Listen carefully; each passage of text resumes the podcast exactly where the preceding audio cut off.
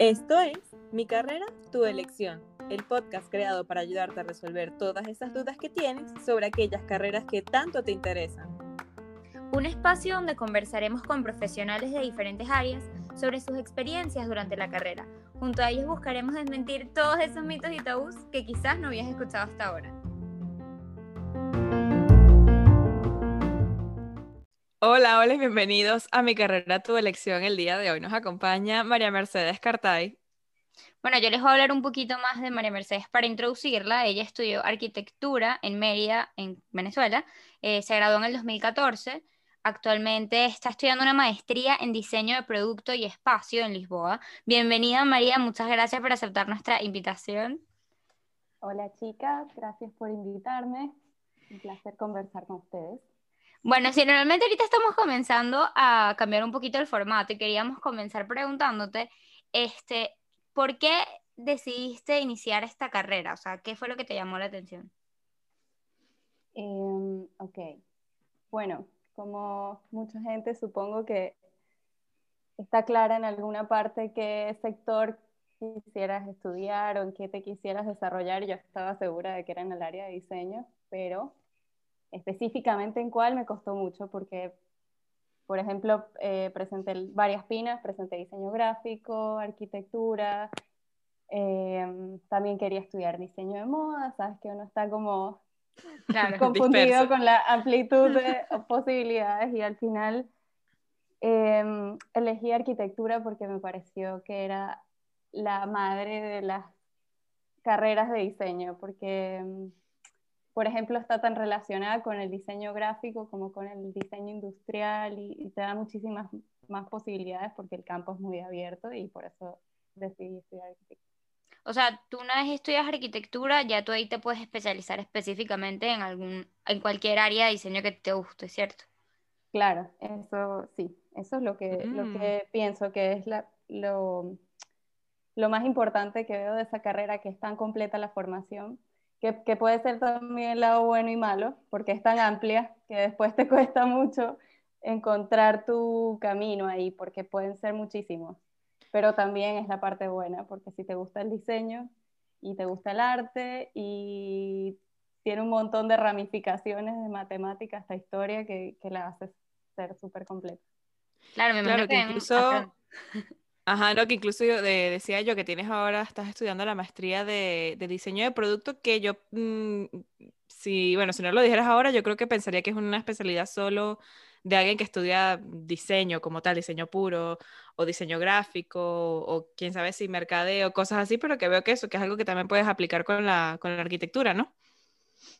Sí, sí, de hecho, eh, cuando, cuando empecé esta maestría, eh, bueno, no sé, creo que uno nunca, o por lo menos yo particularmente, como que sigo en la búsqueda de qué exactamente quiero, porque en mi carrera profesional he, tenido como contacto con muchas áreas diferentes de revestimientos, que es como enfocado en productos, de, después como de organización, como arquitectura, como logística, con eh, el gobierno. Después em, trabajé con diseño interiores, entonces era como la relación con, con productos físicos, que, que, sería más como un diseñador industrial, pero creo que estudiar te vuelve a dar como la intención de, no sé, de, de aprender metodologías nuevas, que creo que es importante como estar al, día con, con, esas cosas y creo que el mundo académico te, te reactiva las ganas otra vez de seguir aprendiendo. Sí. Entonces, eh, terminó siendo, claro, más específicamente estudia gente que tiene que ver con diseño, pero ahí estaban todas las carreras, de hecho, hay gente de marketing, hay gente... Ah, que, sí, que estudió diseño, que es la carrera aquí en Europa, por ejemplo, que estudian una carrera que es diseño como si fuese diseño integral y aprendes cualquier todas las áreas de diseño y después te tienes que hacer una especialización. Y mucha gente estudia esta maestría después de eso, si lo que quieren hacer es diseño de interiores, diseño de mobiliario, ese tipo de cosas. O sea que, perdón, tú, tú decidiste eh, o sea, tú al inicio no decidiste estudiar diseño de interiores porque no estabas segura de qué área en diseño te querías ir, ¿es cierto? Por eso elegiste arquitectura. Exacto, exacto. Vale, ¿y ahorita mismo en qué te estás haciendo? ¿A qué te dedicas? Bueno, terminé como eh, trabajando como, como, una diseñadora de interiores. Entonces, ah, qué cool. Eh, sí, esa fue eh, al principio cuando llegué acá.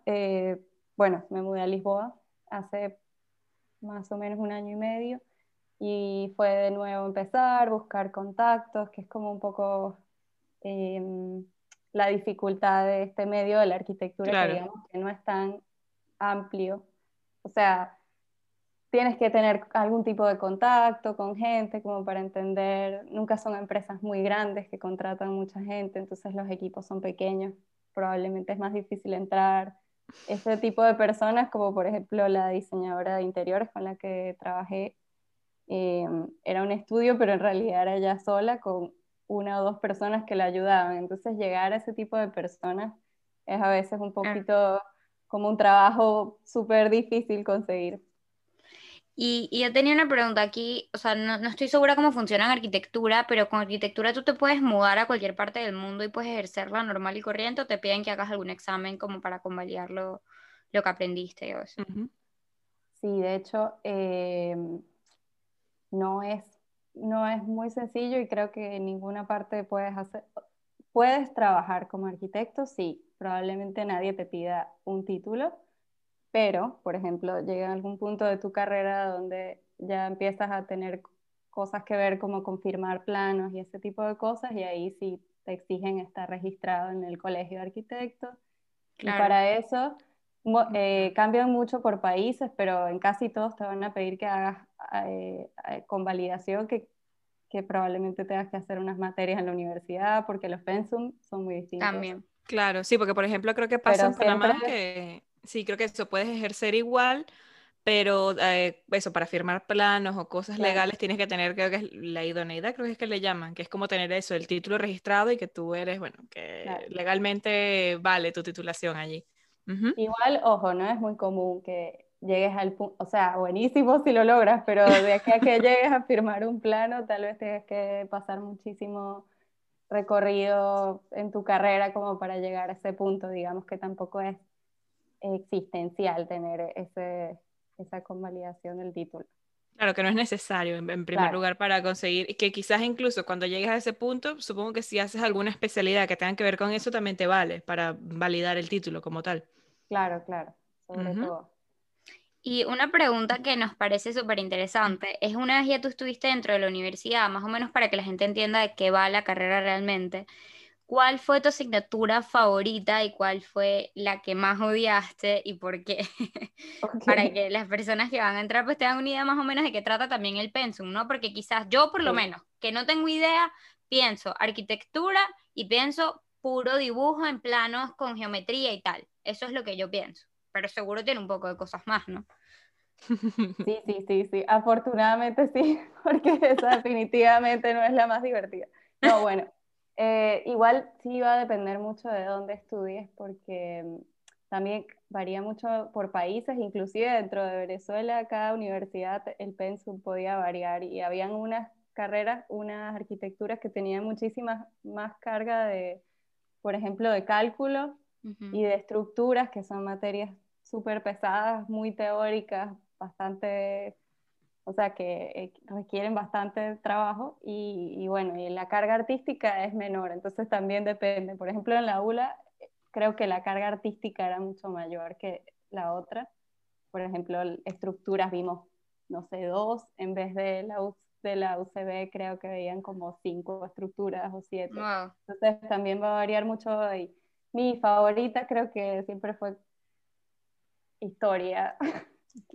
historia y artística, te enseñaban a, eh, herramientas para expresivas, fotografía, ese tipo de cosas. Creo que eran mis favoritas porque eran como las más libres y creativas. Y, taller, que era donde hacías las maquetas, donde desarrollabas toda la parte del, del concepto, diseño y todo eso.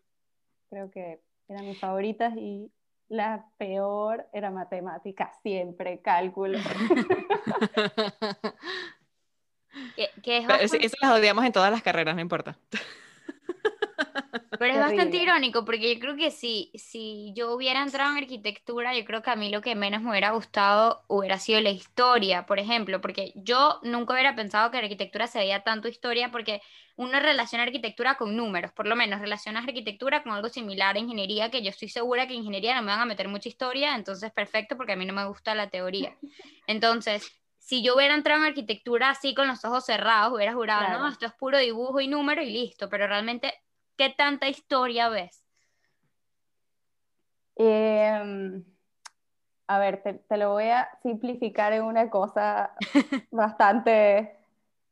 Para nosotros eso, tipo, todas las cosas funcionales del edificio, eso lo hace el ingeniero. Nosotros no queremos saber de planos, no queremos saber de, de planos, de, perdón, de planos eléctricos, de planos de instalaciones, de todas esas cosas que se calculan como como las fundaciones, que es súper pesado todo el cálculo de material. Para nosotros llamamos al ingeniero, nosotros estamos en la parte feliz de, de, entender el lugar y de ver las necesidades de las personas que van a vivir en ese lugar y qué van a hacer y los colores y las formas y todo eso tiene muchísimo que ver con la historia no sé si yo soy ese tipo de arquitecto.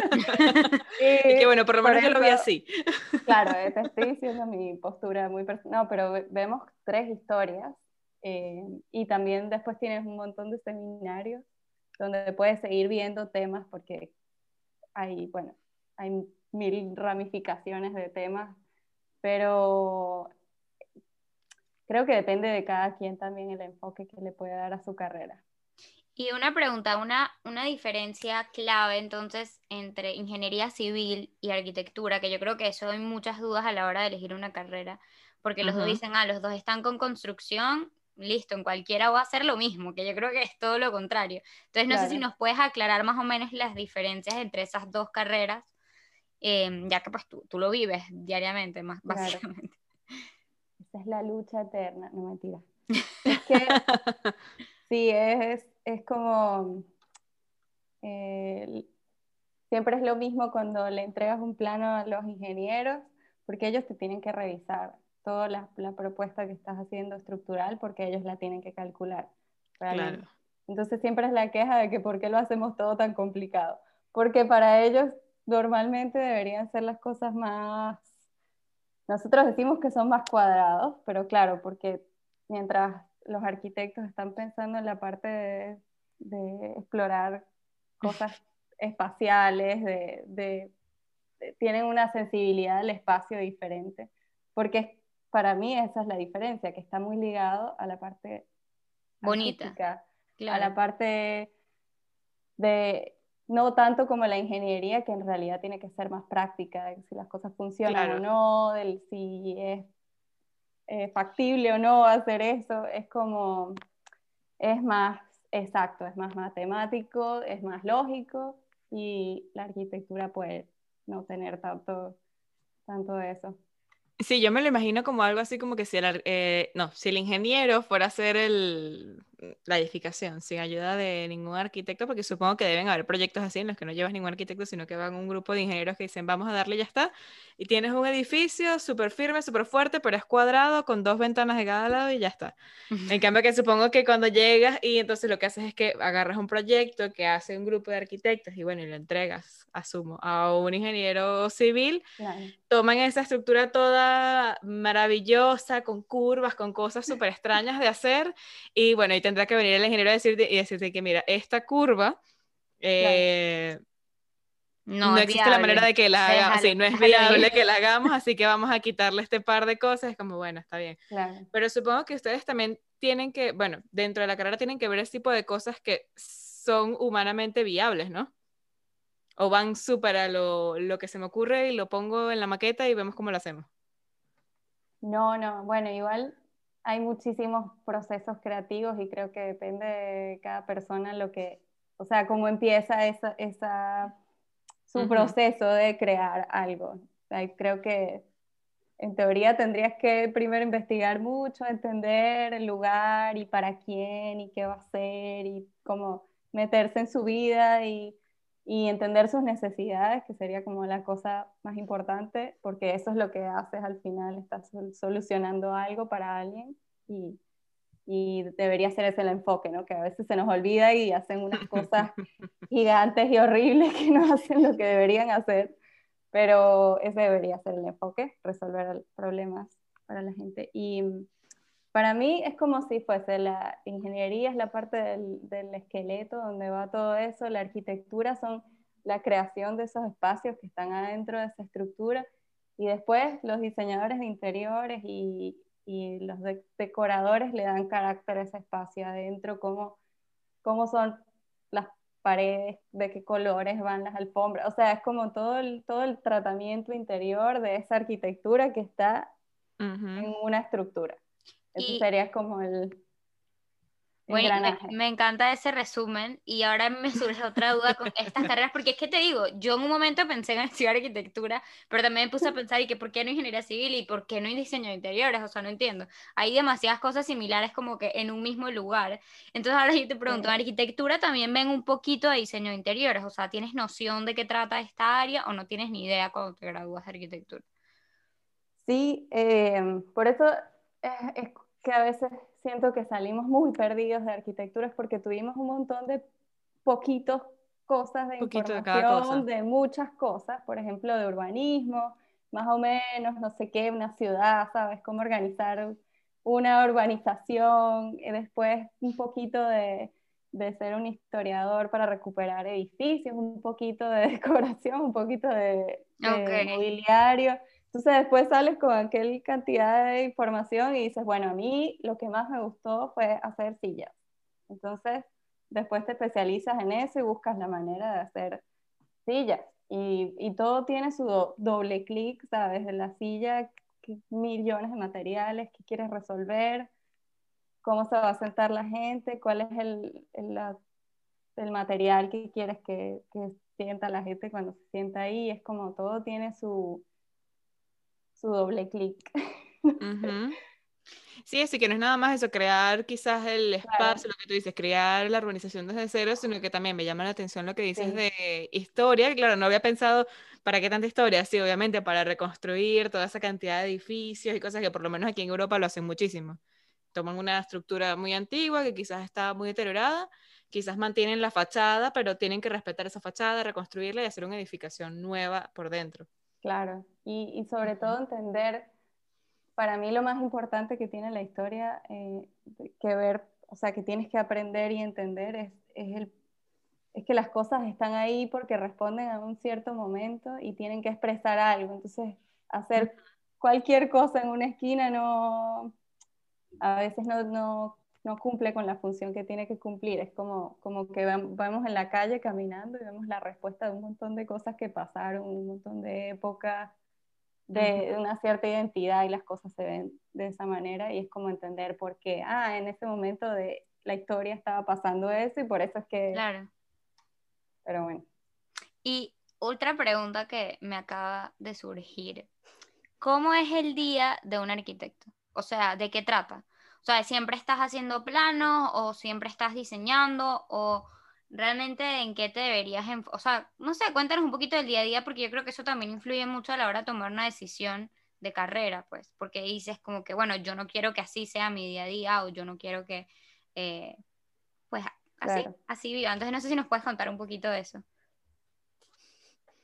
Bueno, yo no quiero sonar muy old school, pero las cosas han cambiado muchísimo en, el, en, el, mundo de la profesión de la arquitectura y ahora todo, todo está centrado o el mayor enfoque que tiene pues, cuando trabajas en un estudio de arquitectura o cuando trabajas con algo de arquitectura es el 3D. Eso es lo que se redujo básicamente todo. Y bueno, es básicamente estar todo el día en la computadora y con los programas de 3D que de alguna manera tienes que lograr manejar y hay múltiples programas, entonces tienes más que... ¿Alguno más que AutoCAD o se limitan a Bueno, AutoCAD, es, es, un must AutoCAD es, es el programa que usas para hacer los planos, 2D, o sea, las líneas para construir Mm. cosas, los planos de construcción.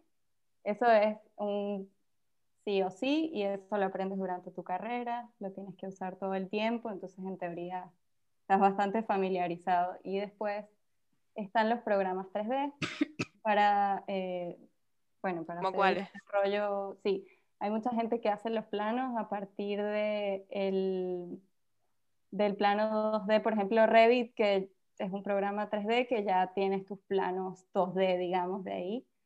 Eh, y después hay otros programas, no muy usados porque es fácil de usar, sería el SketchUp, que es el que yo uso, por ejemplo. Ok. que no Blender lo llegas a usar en, arquitectura o en algo parecido, Blender. Blender también, bueno, es, creo es más para los diseñadores industriales, Blender. por- Ok. Por las herramientas que tiene, es como más para diseñar una pieza en particular que, que un edificio. Y bueno, pasas muchísimo tiempo en la computadora, muchísimo tiempo, siempre vas tarde con todo, porque todo es para, Para todo es mañana. para allá, exacto. Mm, Y Para ayer. para ayer. sí.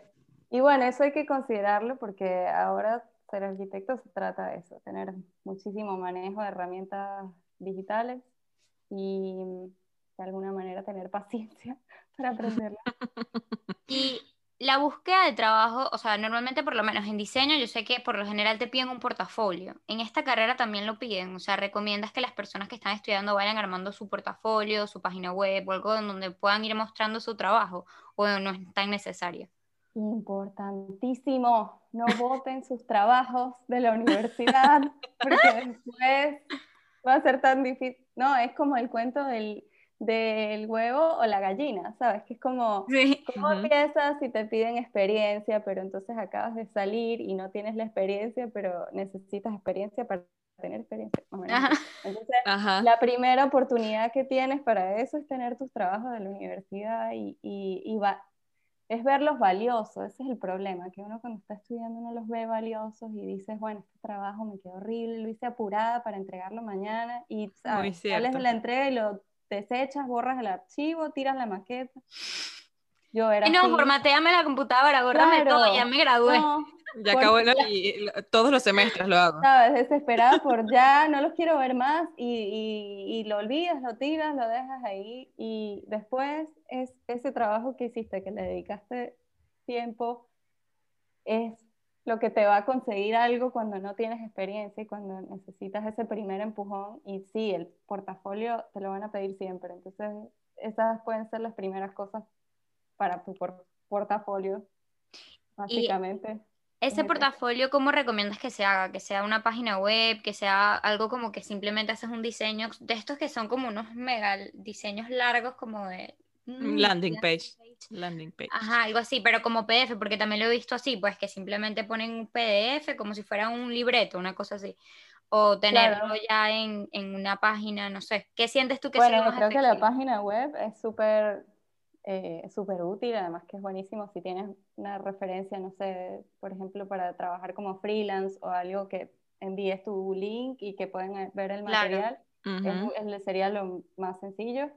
Pero bueno, si estás aplicando trabajos, por ejemplo, igual siempre tienes que tener el PDF que te piden como el CV portafolio, y entonces ahí tiene Mm. que tener toda la información y siempre poner los tres últimos proyectos. Creo que no es la cantidad de información, sino Sino la la calidad. de información, que pongas con detalle las cosas que hiciste, con explicación, porque las cosas que, si pones tres imágenes de un render increíble, no, eso no, no dice nada a nadie, ¿sabes? Solo que sabes hacer render, eso es lo que dice, pero no que Claro. sabes hacer Un o estudio. sea, que tiene un trasfondo de eso que hiciste. Entonces creo que explicar Exacto. el proyecto bien, es mejor poner uno bien explicado que diez con tres fotos y, y dos locuras. Entonces, nada, poner bien que fue parte del trabajo de la universidad, no importa. Lo importante es el, lo, Que lo hiciste, el ¿no? contenido que, que tienes. Y de hecho pones ahí que fue en grupo y que tú hiciste esto. ¿Sabes? Es como... Claro. Mientras más específico, mejor. Y ahora que estamos hablando de todo esto, de los currículums y tal, pues, creo que viene la pregunta del millón y es que tanto campo laboral hay, o sea, realmente es sencillo conseguir trabajo, cómo es el proceso, qué te piden. Cuéntanos, cuéntanos un poquito de tu experiencia y más aún que tú eh, pues te fuiste a un país diferente del que te graduaste y siento que eso puede también influir quizás en, en todo este proceso, ¿no? Sí. Em, bueno, no solo me fui una vez, sino dos veces. Entonces empezar de nuevo porque creo, creo que sigue siendo una carrera importante tener, em, tener contactos. No, no lo digo de, de, mala manera, pero sí conocer, o sea, qué pasa ahí, donde sea que vives, cómo se manejan, cuántos estudios hay, porque, bueno, también depende mucho del lugar. Si estás en un lugar pequeño donde tal vez no hay mucho desarrollo, probablemente te vaya a costar más que en otros. O, además que hay muchas áreas también. Por ejemplo, en Buenos Aires, donde empecé, eh, donde recién me gradué, tampoco tenía experiencia. Entonces fue como entender en qué parte podía encajar, porque normalmente el, o sea, honestamente, lo que más tiene campo de laboral, digamos, lo que, lo que más tienes posibilidades de encontrar es si tienes muchas habilidades con, el, con los 3D. Esa es la realidad que tenemos.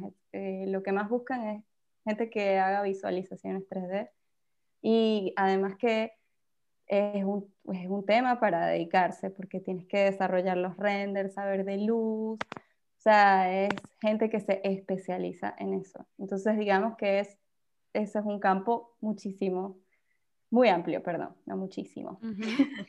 y que al final es más un trabajo de diseño claro. tal que podría hacerlo cualquier diseñador especializado en eso. Hay gente que no estudió arquitectura y que hace renders. O sea, esa es su profesión, son muy buenos con los programas y se dedicaron a eso, entonces básicamente no, por eso, depende de... Y que no es necesario que estudie arquitectura. No, es, es verdad. Puedes ser arquitecto sin estudiar arquitectura, muy bien. Sabes que hay, hay muchas cosas que están ocurriendo ahora. Por ejemplo, las carreras cortas. Eso es algo que las, todos sabemos que es, las cosas se están moviendo más rápido que antes y ahora estudiar una carrera de cinco años probablemente no es, no sé si es buena idea o no, pero es diferente de estudiar carreras. Claro, no todo el mundo lo considera ya. Claro, estudiar carreras prácticas de tres años y por ejemplo esa es una carrera que se llaman como técnicos de visualización o etcétera. Y lo que hacen es eso básicamente. Pero bueno, eh, después de eso está en el área comercial, que tienes muchas posibilidades como, como diseñador de interiores, por ejemplo en tiendas de muebles o en tiendas de materiales, por ejemplo, que hay mil. Yo, por ejemplo, empecé así en Buenos Aires, empecé en una tienda de, revestimientos, que hacían como las fachadas de los edificios con, con productos que ellos diseñaban, entonces yo hacía las fichas técnicas y los planos de instalación y todo eso, y era como, como, bueno, era muy específico y era un área que me gustaba, pero bueno, no tanto el tema comercial porque era vender. Claro. Era como, me hubiese gustado quedarme haciendo las fichas técnicas y ya, pero, pero tenías que vender, que, que, también, bueno, cocinas también, puedes hacer ese tipo de cosas, que es en el área del comercio. Después, para eso sí tienes que tener tu título, por ejemplo, como arquitectos que hacen habilitaciones, que son los que se hacen remodelaciones. claro, y de, y de mm, como el papeleo que requiere toda la construcción, por ejemplo. Los permisos, eh, las habilitaciones comerciales cuando cambian eh, de una cosa a otra. Los, bueno, eso, pero eso sí tienes que ser un arquitecto registrado, no sé qué, es otra cosa. Y después los diseñadores interiores y de mobiliario es básicamente emprender o, o conseguir pequeños lugares donde, donde necesiten de ti, pero es más cerrado eso. Claro, es que igual lo veo como algo así, es algo de lo que comentabas al principio, algo de un estudio pequeño, quizás dos, tres personas y creo que de hecho nunca he visto una firma grande de, ay, mira, esta firma de, de, diseñadores de interiores, como... Claro, de hecho en las firmas muy, muy grandes de arquitectura, por ejemplo, no sé, cualquiera que se me ocurra, Norman Foster, ¿sabes? Que es un estudio inmenso, que tiene cientos de personas trabajando para ellos porque hace 800 mil edificios en todo el mundo. Es, bueno, para entrar ahí es otra historia, tienes que tener otra, otra educación y además que probablemente estés por lo menos un año trabajando gratis. Okay. Porque tú tienes el privilegio de aprender de ellos, de esa experiencia, porque así lo ven en ese mundo, es un poco difícil. Eh, que normalmente tienen tanta oferta, ¿sabes? Hay tanta gente que quiere hacer pasantías, que quiere aprender, que terminan viéndolo como una oportunidad para aprovecharse. Y bueno, y nada, es como que tú estás aprendiendo y eres un afortunado por el hecho de estar aquí, pero no te pagan. Y esa es como, es, creo que es, es, la peor parte de esta profesión, diría, la que más me ha costado entender y sobrellevar, porque sí, todos, bueno, sí, claro, trabaja conmigo y, y te pago nada porque estás aprendiendo. Entonces, bueno, no tiene que subsistir también, es el problema. Claro. Claro, que digamos que lo más complicado aquí sería comenzar, porque supongo que ya una vez que tienes como una experiencia, ya algo, has trabajado en varios estudios pequeños, pues ya te puedes lanzar a abrir tu propio estudio, cosas así, ¿no? Exacto. Entonces, bueno, si, si tienes las posibilidades, digamos, de eso sería lo ideal, que logres mantenerte un tiempo trabajando de esa manera solo para adquirir esa primera experiencia que es la más complicada. Y después, bueno, ya buscarás un camino diferente. Y más o menos, ¿tienes idea de cuánto ofrecen una vez ya entras en una firma de, de arquitectos o algo así? Eh, ¿Cuánto puede aspirar? O como diseñador de interiores también. Como diseñador también, o sea, ¿cuánto puede aspirar eh, este, las personas que se dedican a esto a ganar? Quizás anual, o sea, yo sé que todo depende del país, todo del país y de la experiencia y del lugar. con esa respuesta estoy muy mal porque llegué como aterricé aquí, se me olvidó todo en pesos de cómo eran los montos allá y acá estoy La verdad, sí, estoy además que no entiendo los montos generales, porque he estado trabajando con, por ejemplo, con la diseñadora de interiores, ella trabajaba un porcentaje, cobraba un porcentaje del proyecto, en mm. general, de lo que iba a costar.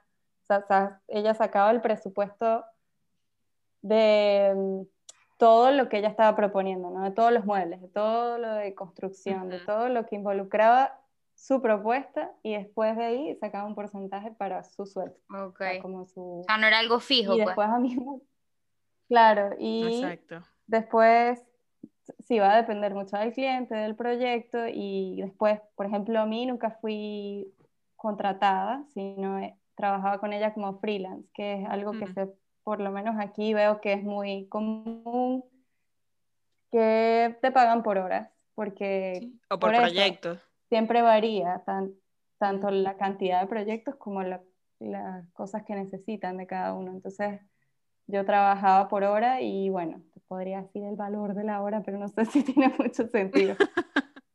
no, es complicado, la verdad, porque sí, eso depende mucho también de que supongo que para tener un contrato fijo en un sitio tiene que ser eso, una firma muy grande, alguien que tenga trabajo constante, que se pueda dar la libertad de contratar a alguien en una plantilla fija. Supongo que lo usual es eso, o contratos por horas, o por proyecto, quizás te hacen un, mira, este proyecto tenemos cuatro meses y cobras tanto por ese proyecto.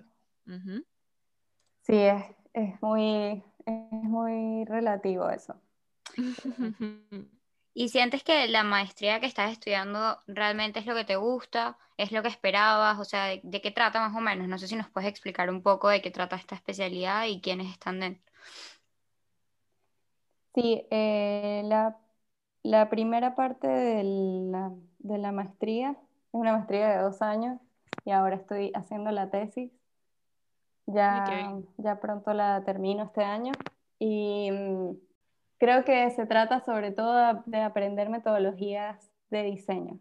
Es como mucho de, de research, de investigación, porque son proyectos y tienes que investigar cosas. Y creo que es algo que no estaba en mi carrera, que es lo más valioso que he podido tener de, de esta maestría que estoy haciendo, es como, el, cómo, cómo iniciar el proyecto, porque creo que se nos olvida en la carrera, es como que se da por sentado que tú entiendes al usuario y que lo conoces y vas a diseñar para él. En la carrera de arquitectura es como, sí, sí, sí, yo sé cómo es, ya no necesito, yo lo vi dos veces y ya sé lo que quiere. Ya. Como algo muy intuitivo. Y en esta maestría hay mucho hincapié del proceso, que por ejemplo, no sé, hay, claro, es muy, es muy enfocada al producto, justamente, estamos haciendo productos. Por ejemplo, no sé, el proyecto pasado fue una lámpara, entonces es cómo hacer el estudio, sí, era, es súper de producto, está, está muy enfocado a eso porque me he dado cuenta que es algo que me gusta mucho, eh, ya después haciendo más detalle, porque esa es la cosa, que la arquitectura es como algo macro, Sí. y ahora ver una cosa como una lámpara es así, es hacer un zoom y decir, bueno, voy a, porque también tienen un proceso, es un proceso diferente, pero al, al final estás diseñando algo y, y bueno, es como mucho hincapié en hacer eh, el estudio del usuario con encuestas, como buscando realmente sus necesidades, comprendiendo el contexto. Y creo que es ese como es esa manera de empezar un proyecto es lo más valioso que he tenido en esta maestría. Sí, es como la parte de experiencia de usuario en, en informática también. Claro, Eso también exacto. otro- eh, otro eso es lo que más me ha gustado, que se está relacionando muchísimo, porque las metodologías son las mismas, las de design Exacto. thinking. Es como que en algún punto siento que nosotros nos quedamos muy atrás en esa parte académica, en los cinco años que estuve en la ULA, Sí. ¿sabes? no teníamos, pero ahora se están conectando mucho más las cosas y ya tiene más sentido, por ejemplo, con, eh, con user experience, con todas estas eh, nuevas, bueno, no son nuevas, con estas carreras, pero, pero quiere decir que estamos acercándonos a las metodologías de, de, de eso y de alguna manera estructurando más el proceso de diseño, que no es algo como que me inspiré, ¿sabes? Sí, Y lo Claro. hice. Sí, sí, sí. es lo que hay- que es la idea que hay que quitarse del diseño, que es como, uy, se me ocurrió algo. Claro. Sí, que de hecho hay un libro, pasa que no recuerdo justo ahorita el nombre del libro, igual a ti te debe sonar, un libro que tiene como una portada como, como una tetera, pero que tiene creo que como el asa al revés del lado de donde se sirve, que es un libro de, que habla justamente de eso, de experiencia de usuario y, de, y del, creo que Es el libro de Don. Norman. Ahí está. Norman, Sí, es, es el padre de, de, los, sí, de, de la usabilidad. Exactamente, Es eso. así. Y eso se aplica a, un, a una tetera, a un edificio y a una página web, a una aplicación. O sea que es un- una manera global, es una visión global de ver cómo resolver un problema. Y es lo que ahora tiene sentido. Eh, lo que te iba a preguntar era en el máster, ¿qué tanta variedad de profesionales hay? O sea, ¿hay nada más arquitectos o también hace máster por si acaso está escuchando esto a alguien que no es arquitecto y le llama la atención irse por este lado de diseño de producto? Eh, también hay. Bueno, pues. dijimos, exacto, eh, arquitectos, eh, marketing, diseño. ¿Qué otra carrera puede terminar como en ese punto de, de diseño de productos Exacto. y espacio? La verdad es que arquitectos no hay muchos, que cuando llegué me preocupé muchísimo porque, porque dije, ah, no era arquitectura eso. Como que pensé que en algún momento iba a ser muy clara la relación, pero no. Lo que más hay es gente que estudió en esa universidad, lo que te digo de esa carrera eh, integral, que son tres años, que se llama diseño. Entonces ellos ven todos los diseños, ¿no? Y salen como muy, muy amplios y la mayor parte de la gente que está ahí es porque quiere especializarse en diseño de interior después.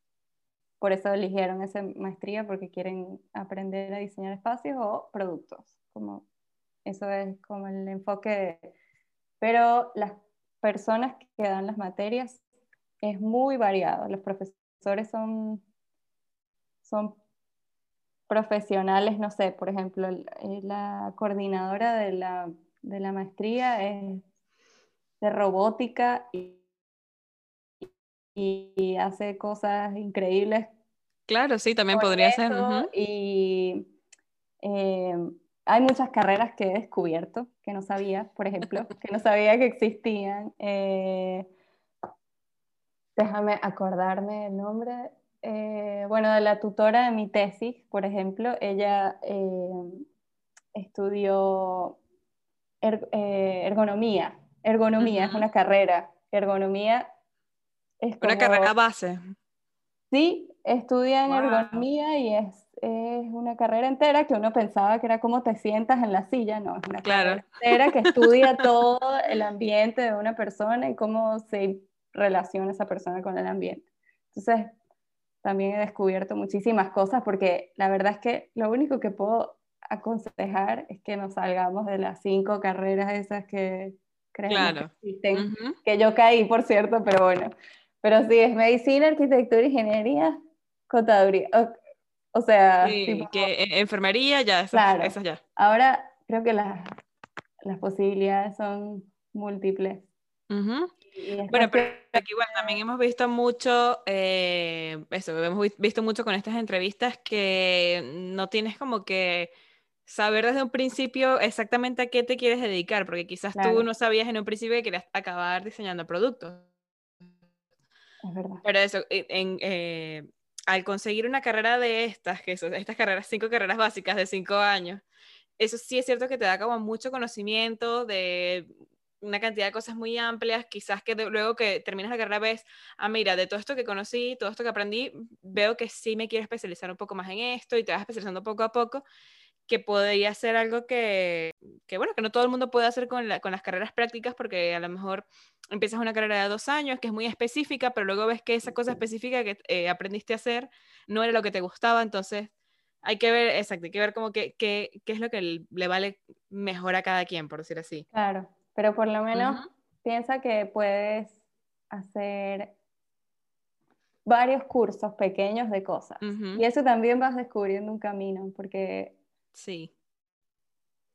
Eh, no sé, después hacer cosas prácticas, por ejemplo, talleres, porque creo que es, eso también es importante cuando quieres, cuando quieres saber si algo te gusta, creo que el tema de las pasantías, por ejemplo, probar un tiempo en algo, eh, buscar una manera práctica de probar las cosas, porque creo que eso sería la forma más fácil de saber si quieres hacer eso o no. Sí, me gustó bastante lo de, claro, siempre lo decimos, buscar cosas prácticas que quizás te acerquen un poco a lo que puede ser la carrera antes de irte de lleno sin saber de qué es.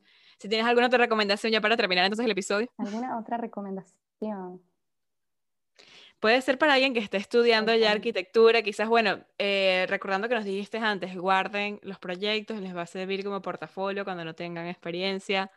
Sí, bueno, para la gente que está indecisa, creo que, creo que es importante ver, ver cosas como ser curioso, porque, no sé, si te pones a ver videos de gente explicando cosas, conferencias, charlas TED, creo que hay sobreinformación ahora y ese es el problema, como que nos ahogamos en, el, en un mundo de información, pero, pero bueno, si agarras un hilo de información, ¿sabes? Si encuentras una persona que dice algo interesante para ti, que te gusta cómo piensa, y entiendes cuál fue el hilo de cosas que él hizo, como que te puede ir dando un camino de qué aprender, de qué leer, de cómo, cómo ir encontrando tu camino. Y, bueno, es importante tener referencias, creo que es importantísimo buscar gente que respetes, que...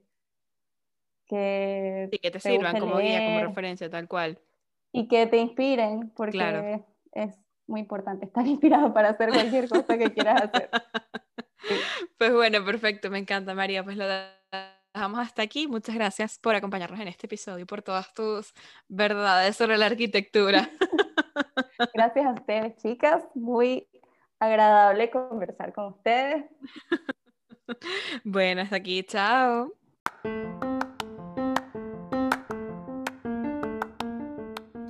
Ahora es tu momento de elegir cuál es el camino que te inspira.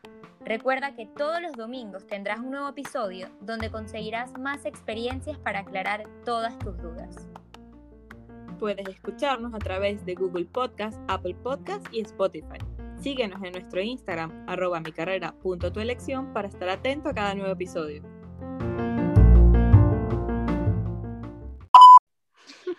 Y ahora hablando de, de portafolio, currículum, ¿qué? Va, se va a finalizar la grabación en cinco minutos. Yo prefiero que lo cortes y lo vuelvas a hacer. Está bien. Bueno, te manda Michelle el link entonces. Volvemos luego de esta pausa comercial. No mentira. Pausa comercial.